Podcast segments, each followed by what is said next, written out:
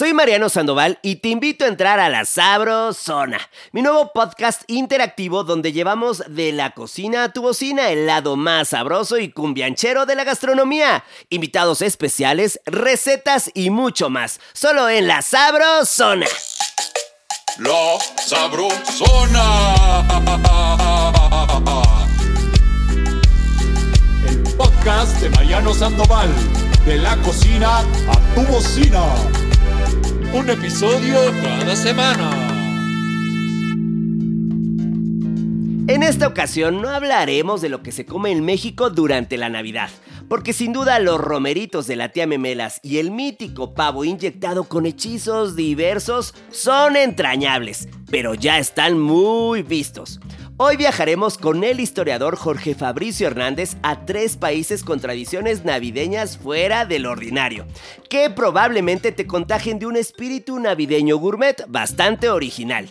Pero antes, me gustaría presentarles la sección en donde ustedes soltarán la neta sobre el tema, con su opinión o preguntas. En este primer capítulo, mi familia y brodis más cercanos han dicho lo siguiente. Sa, sa, sabrodivers.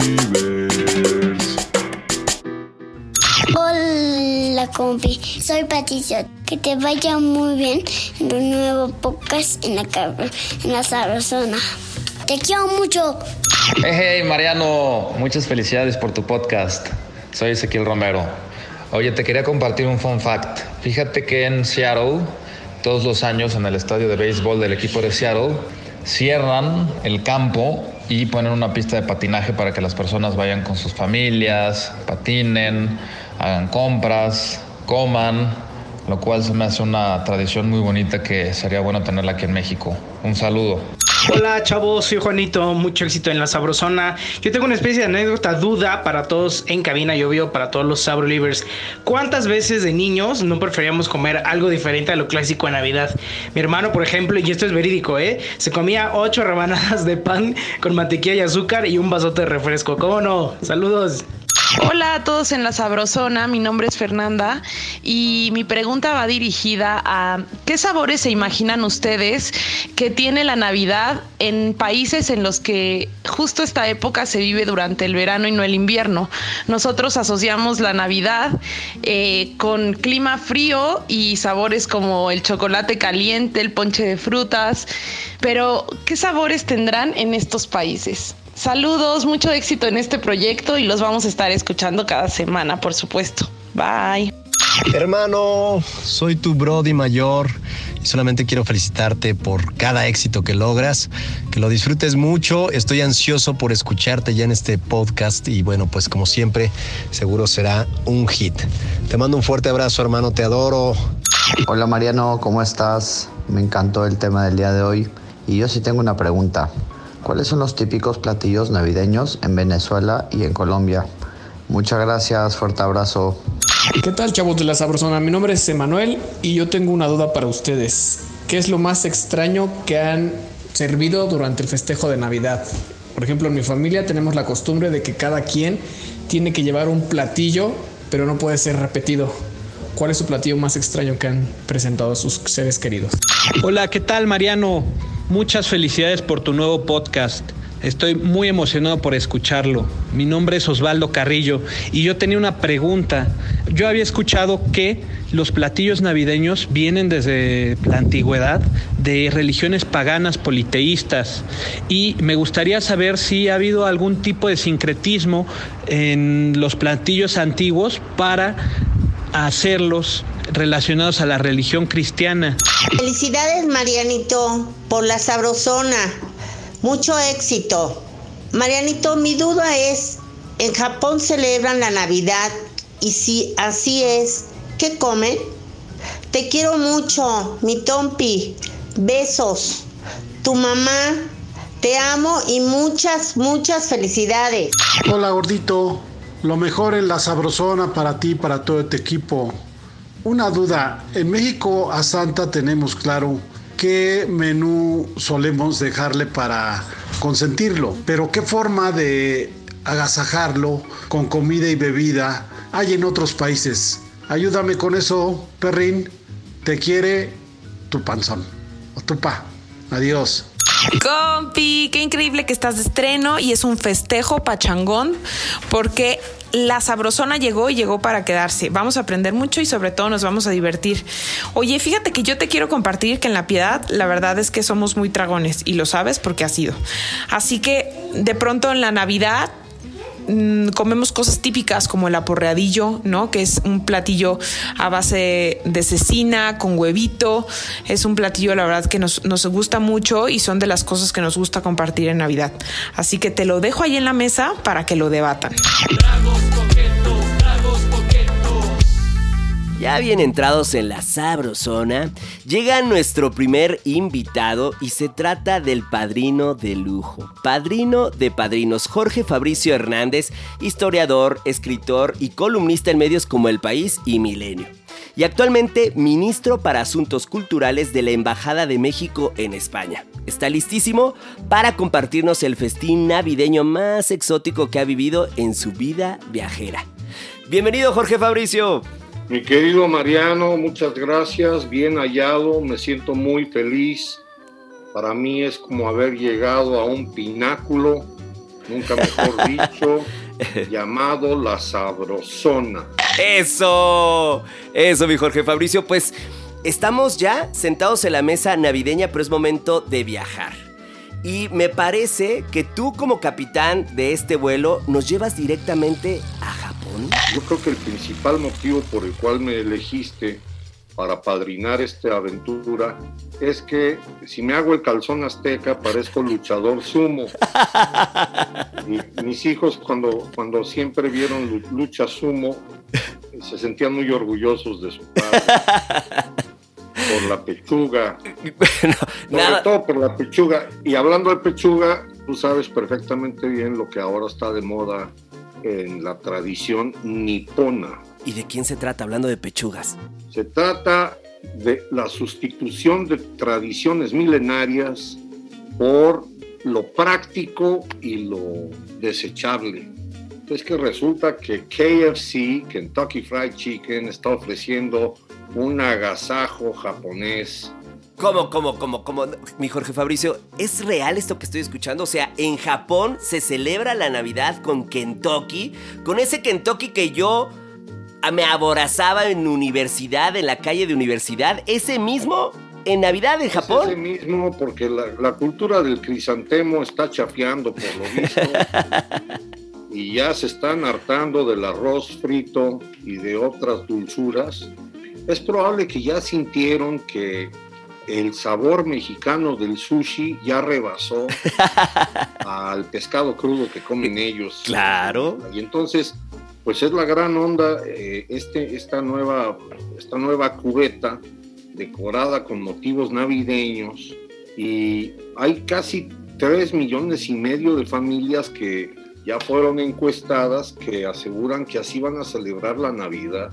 Con Kentucky, con el cubetazo de Kentucky le están entrando a la Navidad. Pero primero, para tener el contexto y teniendo una cabeza tan, tan luminosa como la tuya, ¿qué, ¿cuál es la religión principal en Japón? A ver, necesitamos entender esto, este tema desde ahí. ¿Te parece bien? Sí, por supuesto. Yo sé que el, el shintoísmo en sus raras traducciones al español, ha sido mal, malinterpretado a veces con el sobaco tisuda y otras frases que se inventaban los cómicos, albureros. Es probable que el término kimono tu pollo haya sido malinterpretado por las autoridades japonesas y ya que se jubiló Hirohito, pues entonces optaron por lo práctico. Yo creo que por lo menos 3 millones de ellos este, también hay que considerar que son muy viajeros. Es algo que se les quedó en el último tour que hicieron a los Estados Unidos. Sí, y de hecho, el mismísimo maestro de maestros, Anthony Bourdain, también lo describe como un gustazo el Kentucky. O sea, por favor. Un respeto, un respeto a ese difunto chef genial. Único dedicó algunos párrafos perfectos a México. Sí. Era bastante, bastante fan de la garnacha. De la garnacha y se echó sus tacos también en el huequito. En nuestro querido huequito de la colonia Nápoles, aquí en la Ciudad de México, mi Anthony Bourdain estuvo ahí que es respetadísimo ese enorme chef. Pero además de esto, me parece, mi Jorge Fabricio, que sí tenemos noción de en qué momento nació esta tradición allá en Japón. Y está por ahí, me parece que en el aire, el nombre de Takeshi Okawara. ¿Tú Pues conoces a este señor? una película eh, interpretado por Noé Murayama. Eh, Totalmente. podríamos hacer la película que, que narrara la biografía de este, que fue el primer gerente de Kentucky Fried Chicken en Japón. Esto data de 1970 del siglo pasado. Estamos hablando ya de pues, hace medio siglo. Este prócer, este samurái, samurái de la fritanga. ¿Cómo no? Es el que propuso el barril fiestero. Seguramente tenía parientes en, entre los luchadores sumo. Porque yo te lo digo por experiencia, cuando yo todavía estaba en activo antes de jubilarme, cuando yo todavía usaba calzón azteca, a mí me encantaba el barril fiestero porque le caben muchas piezas. No necesitaron convencerme con la campaña de mercadotecnia, pero esa campaña sí pegó en el alma japonesa. ¿Sí pegó? Convenció a muchos de sus paisanos de que ahí también podían echarse un Kentucky Fried sin tener que salir de su dojo. Exacto, y de hecho el coronel Sanders retaca sus bolsillos, pues las ventas del negocio del pollo frito llegan a ser, escuchen bien Sabrolivers y mi Jorge Fabricio, llegan a ser de 10 veces más que en su temporada regular, 10 veces más en Navidad que en cualquier otro momento, o sea que le atinaron a la campaña, le atinaron. Y luego se volvió parte de la cultura infantil aprovechar la cubeta y llenarla con agua para los renos. ¿Estamos seguros de esto, Jorge Fabricio? Mira, yo no quería revelarlo, pero ha habido más de una Navidad en que yo he tenido que hacer el papel de Santa Claus. ¡Wow! Sin botarga. ¡No! La barriga es natural, las lonjas son mías, las trabajé. Y me caen muy bien los enanos, entonces yo no sé duendes. Y la única friega es que en el trineo nadie considera que el que lleva las riendas va perfumado por todo lo que comieron los renos. Agradezco que en Japón sí pensaron en los renos y el gran cubetón de Kentucky Fried Chicken se usa para darle de, darle de beber a los renos. A Rodolfo y su pandilla. Y su pandilla. Y mira, sí puedo decir, puedo constatar, Sabrolivers, que nuestro Jorge Fabricio se lleva bien con los enanos, por eso tú y yo nos llevamos bien. Por eso nos llevamos bien, sin duda, esta amistad se debe a la estatura. Pero bueno, ¿hay algo que quieras agregar más acerca de Japón y este gustazo por el KFC? Yo lo único que sí quisiera decirle a tu amable público es que queremos contagiarlos con la posibilidad de que cuando escampe la peste puedan viajar.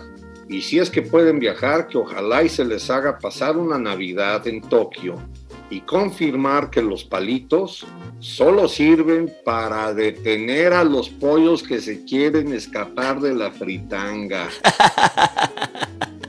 ¿Te parece si después de esta, sí, esta escala que hicimos en Japón, ahora nos vamos directamente a Irlanda? ¿Qué sucede en Irlanda y la Navidad? En Irlanda hay que primero reconocer que somos países hermanos. Si algún ¿Qué? día se hace un concurso de hinchas de fútbol, ah.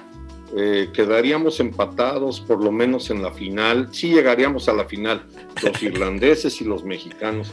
Hay que agradecerles siempre que cuando nosotros tuvimos un conflicto bélico con los Estados Unidos de Norteamérica, el batallón de San, de San, de San Patricio, y esto lo sabe muy bien Daniela Romo porque ella participó en la película. Ay, sí es nunca, cierto. nunca me voy a olvidar de, de, ella intentando hablar inglés con un irlandés.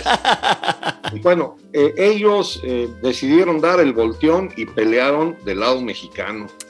Y hay que agradecerles que tienen su placa conmemorativa en San Ángel y, y, y pelearon fervientemente cerca de, de Churubusco, del convento de Churubusco.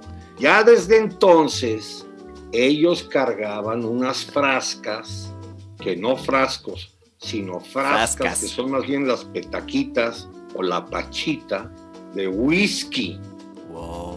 Entonces, la variante irlandesa de la Navidad es que ellos dan whisky desde el amanecer, son capaces de emborrachar incluso a los renos,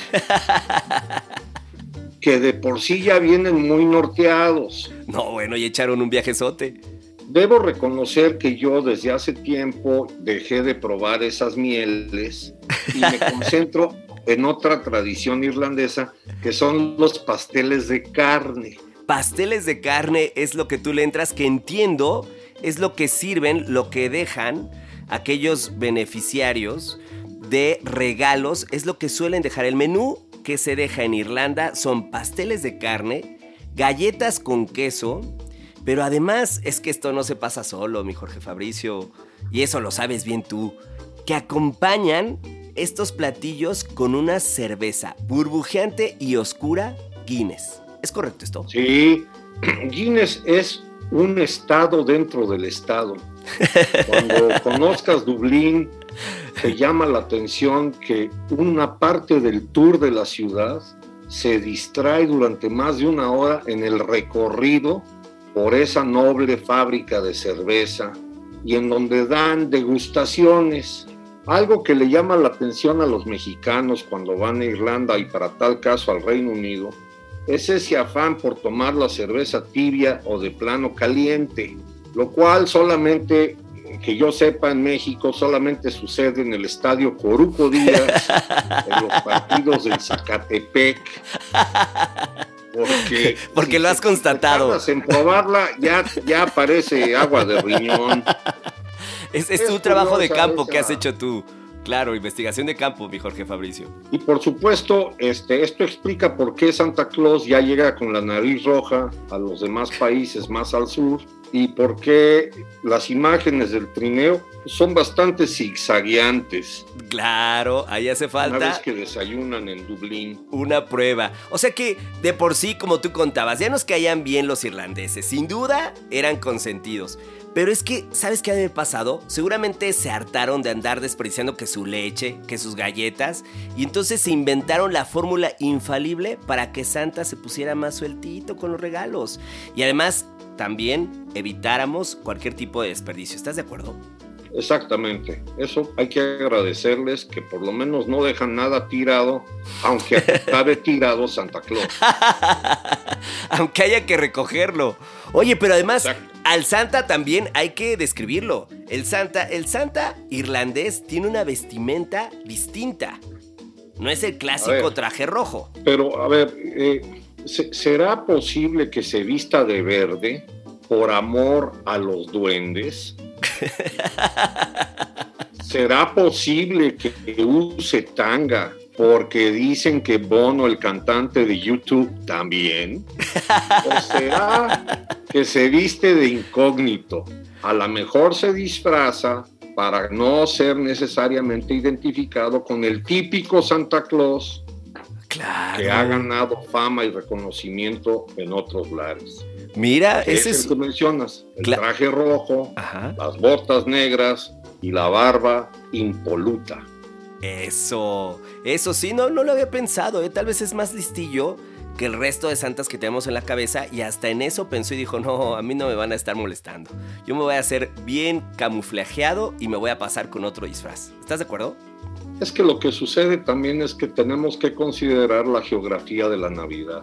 A mí me llama mucho la atención que en el hemisferio sur nuestros hermanos argentinos se toman fotografías al lado de arbolitos, pero en traje de baño, porque están en pleno verano. Ah. Y, hace un calorón impresionante en Buenos Aires con una humedad muy intensa. Eh, lo mismo pasa en Australia, es decir, eh, nosotros tenemos la imagen de la nieve en el Ajusco o de la nieve en Chihuahua. Nosotros nos ponemos la chamarra forrada de borrega. Eso. En cuanto deja de llover un poco en el valle de Anáhuac y nos dicen que hace frío. Exacto, y vestimos botitas de peluche también. Exacto, pero estamos exagerando si comparamos con los lugares en donde realmente hace está frío. frío. Y nosotros estamos en medio de el bikini australiano y la parca, no, no la parca huesuda, sino el anorak, el abrigo de Alaska. Claro. Entre eso está México. Sí, eh, eh, sin duda, coincidimos una presentación como tú sabes hacerla, pero entonces entiendo que ya dejamos Irlanda y ahora nos subimos nuevamente al avión para irnos directamente a Australia. ¿Ya estamos en Australia en Navidad? Sí, yo puse el ejemplo de Australia porque te llamará la atención que ahí más bien en lugar del pavo relleno están pensando en mariscadas. ¿Qué? Eh, lo festejan de manera muy playera y más bien buscan algo frío, pero como postre. Ahora, esto tiene que ver con Olivia Newton-John. La de Grease. Exacto. Si ella sigue saliendo en bikini en las playas, más de uno de mi generación la quiere ver. Eso. Para alcanzar Xanadu. También tiene que ver con los Bee no, no confundir con los villistas. Es distinto. Los Gees son un grupo que canta sobre todo con camisas floreadas porque los ubicamos en clima tropical. Es el clima de su Navidad. Entonces lo que cantan, que son los villancicos tradicionales del norte, como que no embonan porque no hay nieve. No, total. La sí. única nieve va a ser la nieve del postre.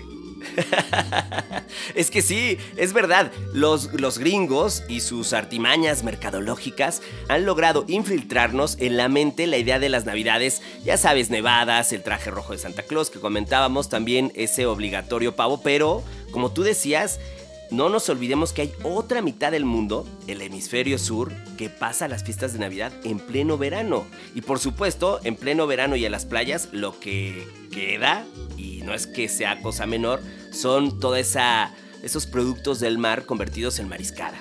Sí, buscando a Nemo bajo el árbol de Navidad. Sería el remake que harían en Australia. Esto también, fíjate que me permite hacer un paréntesis. Eh, hace 150 años, no creas que era tan común lo del árbol de Navidad, era más bien una tradición alemana. Ah, ya, ya, entonces no, no le echemos la culpa a los gringos. Muy atrevida porque el árbol llevaba velas. Oh. Y yo sé muy bien que el pino arde de una manera muy eficaz. Hubo una Navidad que mi papá puso el árbol muy cerca de la chimenea y, y- y prendimos la chimenea y se quemó mi papá. ¿Cómo, cómo, cómo? A ver, otra vez, El ¿eso cómo estuvo? Como un palo. Y, Pues de pronto se dio una llamarada y el árbol se, se incendió al instante. Yo pensé que era parte de una coreografía que había preparado mi jefe y aplaudí. eh, y luego una tía me dijo, no celebres, güey, esto es grave. Sí, en el hospital mi jefe porque se quemó No. toda la cara. Sí, sí, fue horrible. el pino arde instantáneamente y era el peligro que tenían los Tannenbaum, que era el árbol de, el árbol de los alemanes. Eso se contagia e incluso hay un texto de Carlos Dickens, Charles Ajá, Dickens, ajá.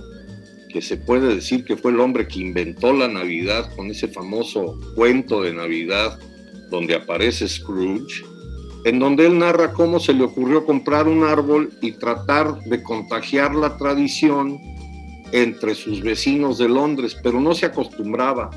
Entonces, los arquetipos que ya tenemos fijos de Navidad no necesariamente son universales. Eso, eso, exactamente. Pero ahora sí, ya me queda una duda existencial gigante. Y entonces, ¿cómo fregado se viste el Santa ahí en Australia?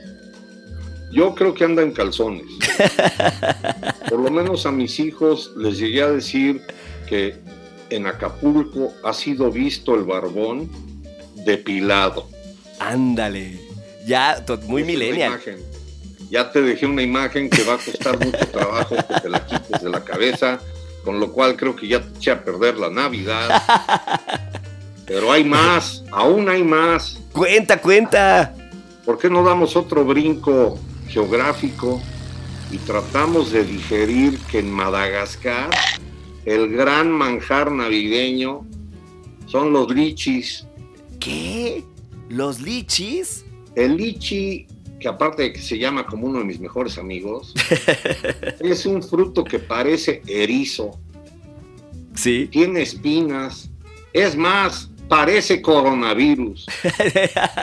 Para darle un toque de actualidad. Claro, claro. Pero adentro tiene una canica transparente y jugosa que es muy deliciosa.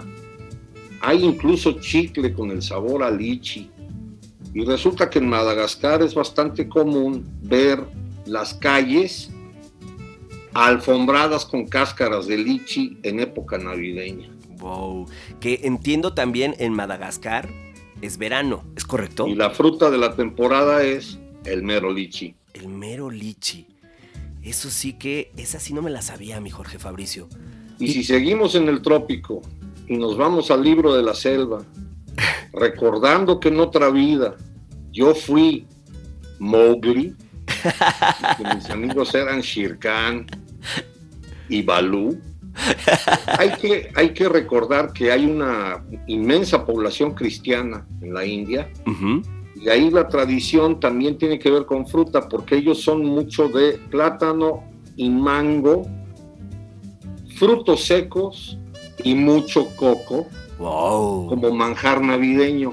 O sea, muy, sí, también con esta onda tropicalona.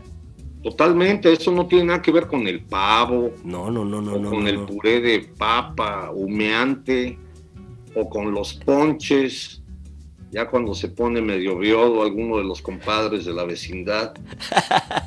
De hecho, encontré por acá 25 millones de personas son aquellas que disfrutan de la Navidad con este menú que acabas de compartir, que para nada, entendiendo lo, lo, la dimensión de la India, pero 25 millones no es para nada cosa menor. Eso ya es como para llenar el Estadio Azteca, mi querido amigo. ¿Qué te parece si vamos a un lugar un poco más difundido? Podría ser también especialmente sobre su gastronomía. Posiblemente la gastronomía que más bibliografía tenga es la francesa. ¿Qué ah, pasará en Francia? Se magnifique. Eso. Magnifique. Mira, yo, yo, tendría muchas ganas de responderte en francés, pero no te imaginas qué malo es. Así es que para evitar que los Abrolivers se nos vayan, te dejo a ti lucir ese magnífico francés. Voy a decir los ingredientes. A ver. Foie gras. Wow. Foie gras, que es nada menos que el hígado de los patos. Y, y muy fresilla. Hinchado. Muy fresilla. De, de, alcohol fuerte para que se pongan si, de, de cirrosis hepática. Y, pero bien sabroso. Exacto.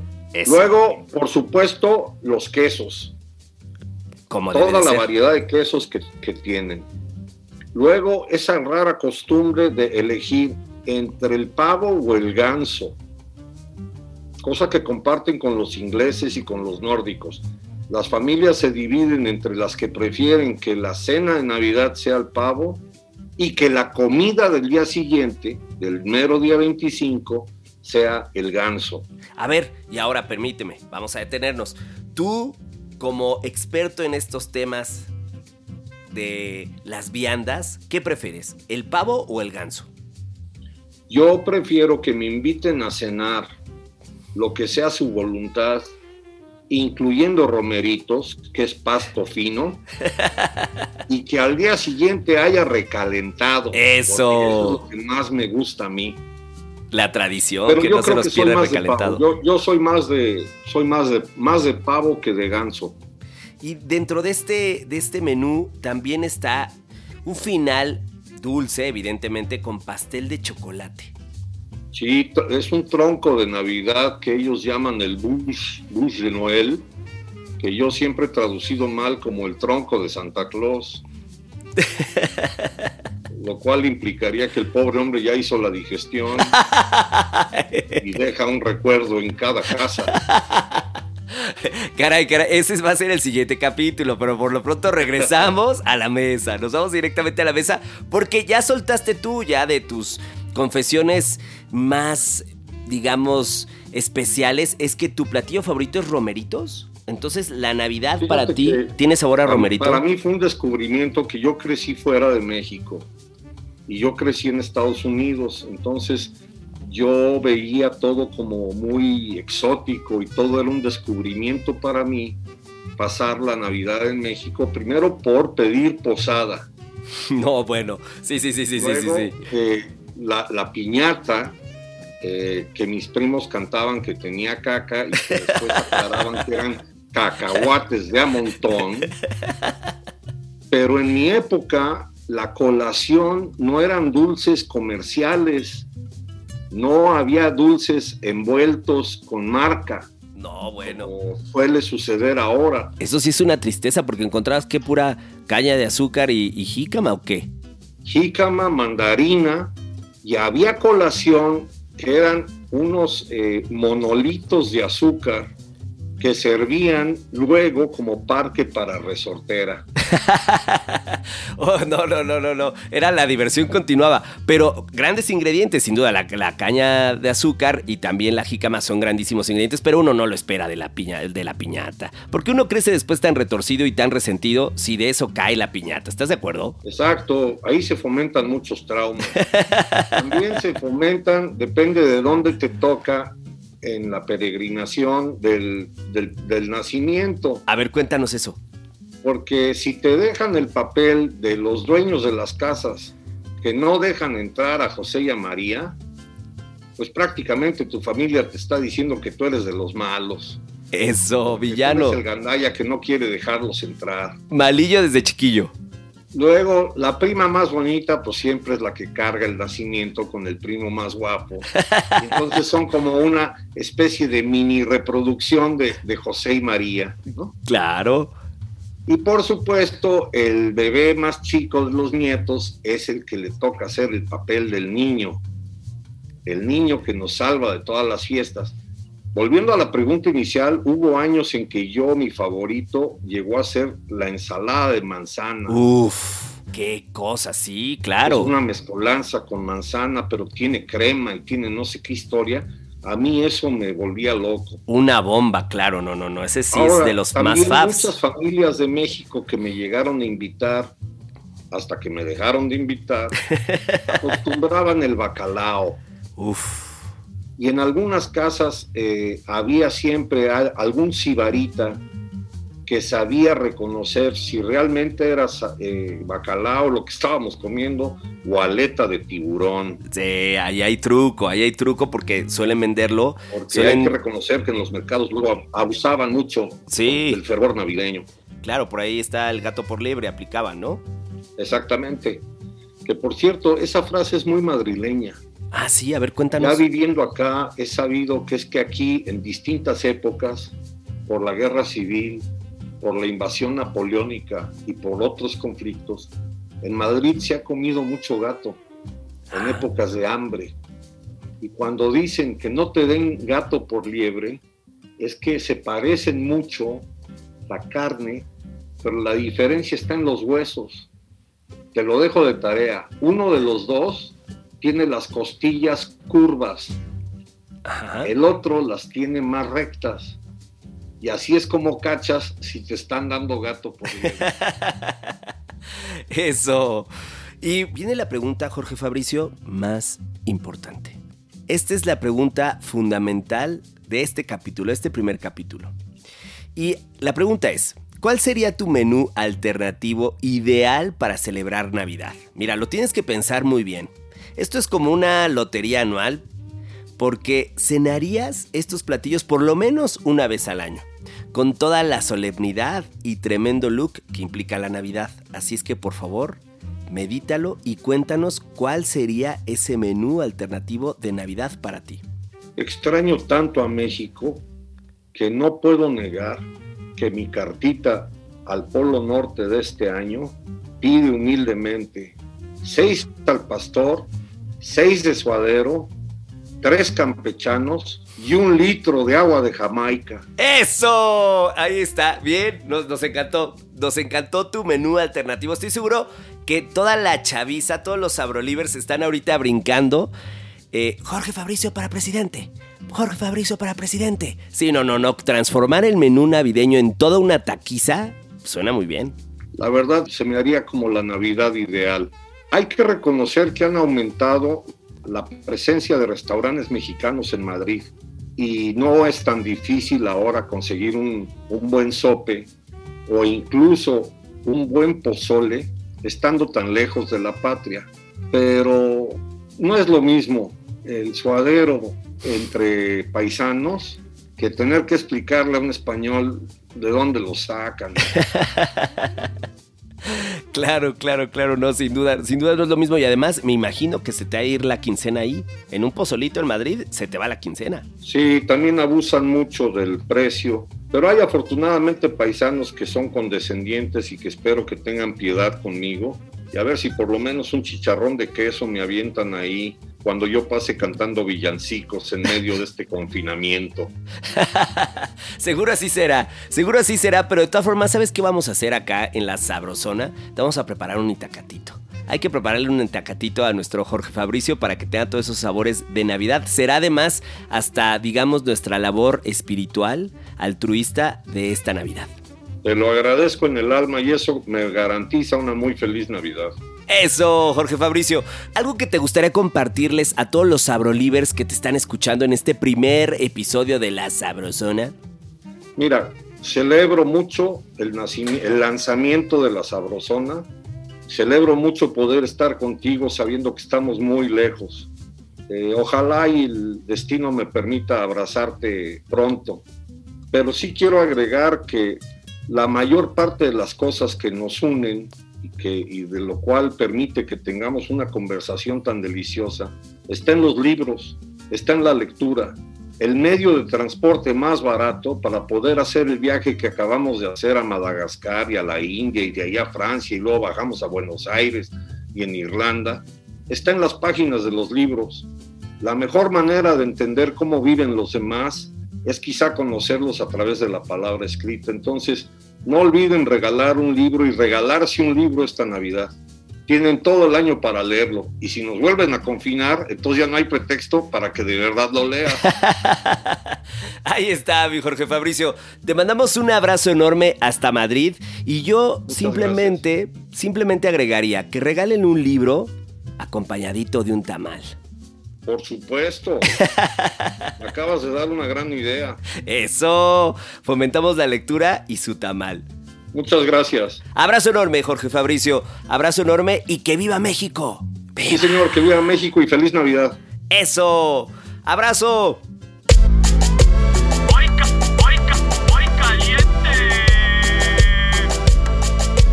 Presentamos romeritos con mole de mandarina.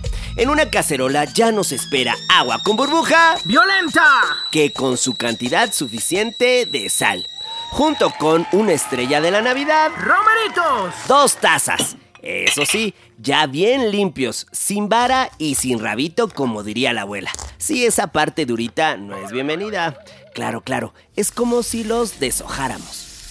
Cocinamos hasta obtener un color verde intenso. Después retiramos y colamos. Mientras tanto, en una cacerola... Ah, o si tiene una cazuela de barro, todavía más sensual. Abrimos pista que con su cantidad suficiente de aceite. Para recibir a una joya de la cocina colonial, ¡Mole! Dos tazas en presentación pasta de mole almendrado. Y sofreímos. ¿Qué esto que el otro? ¡Caldo de pollo! ¿Qué esto que aquello? ¡Caldo de pollo! Una taza de preferencia ya bien calientito para evitar bajar la intensidad del ambiente. Eso evitará retrasar este proceso. Queso estrella de la temporada. ¡Mandarina! En presentación, jugo. Una taza. Unas buenas meneadas, como diría la abuela, hasta fundir la pasta e integrar perfectamente. Cocinar a fuego medio hasta obtener la textura deseada. O tonificar sazón y textura. Cuando estemos en ese punto, le damos la bienvenida a Ídolos de la Navidad. ¡Romeritos! ¡Papa! ¡Hermana! ¡Ya eres mexicana! ¡Papa! ¡Hermana! ¡Ya eres mexicana! Dos tazas en presentación papa cambray en cuartos y ya cocida. Gigante del mar. ¡Camarón! En presentación camarón seco, también dos tazas viscosos pero sabrosos. ¡Nopales! En presentación, bastones. Nuevamente también en dos tazas. Ah, pero eso sí, ya bien desbabaditos. Ajijo, ¿y eso qué significa? Nopales directamente a un bowl con sal, mucho más de la normal. Mezclamos y dejamos que la sal actúe. Así es que suelte toda esa babita. Después, sí, 15 minutos después, llevamos en un colador bajo el chorro de agua, con la intención de retirar todo ese exceso de sal. Eso quiere decir desbabar. Ah, canijo, ya van llegando los invitados. No pasa nada, cocinamos unos minutos más y por último tonificamos sazón. Ahora sí, Sabro Livers, con permiso, que voy caliente y pa' su mesa. Ya te, te vas, la caminera. Y bueno, ya para despedirnos, la caminera de hoy se la sirvo en vasito reutilizable, porque nuestro segundo episodio estará dedicado al queso impostor. Así tal cual, tendremos un invitadazo de lujo, experto en quesos auténticos, que entre muchos temas nos compartirá todo lo que hay que saber para convertirnos en detectores de mentiras lácteas. Así que manden sus preguntas y comentarios en nuestras redes sociales. Esto fue La Sabrosona, de la cocina a tu bocina.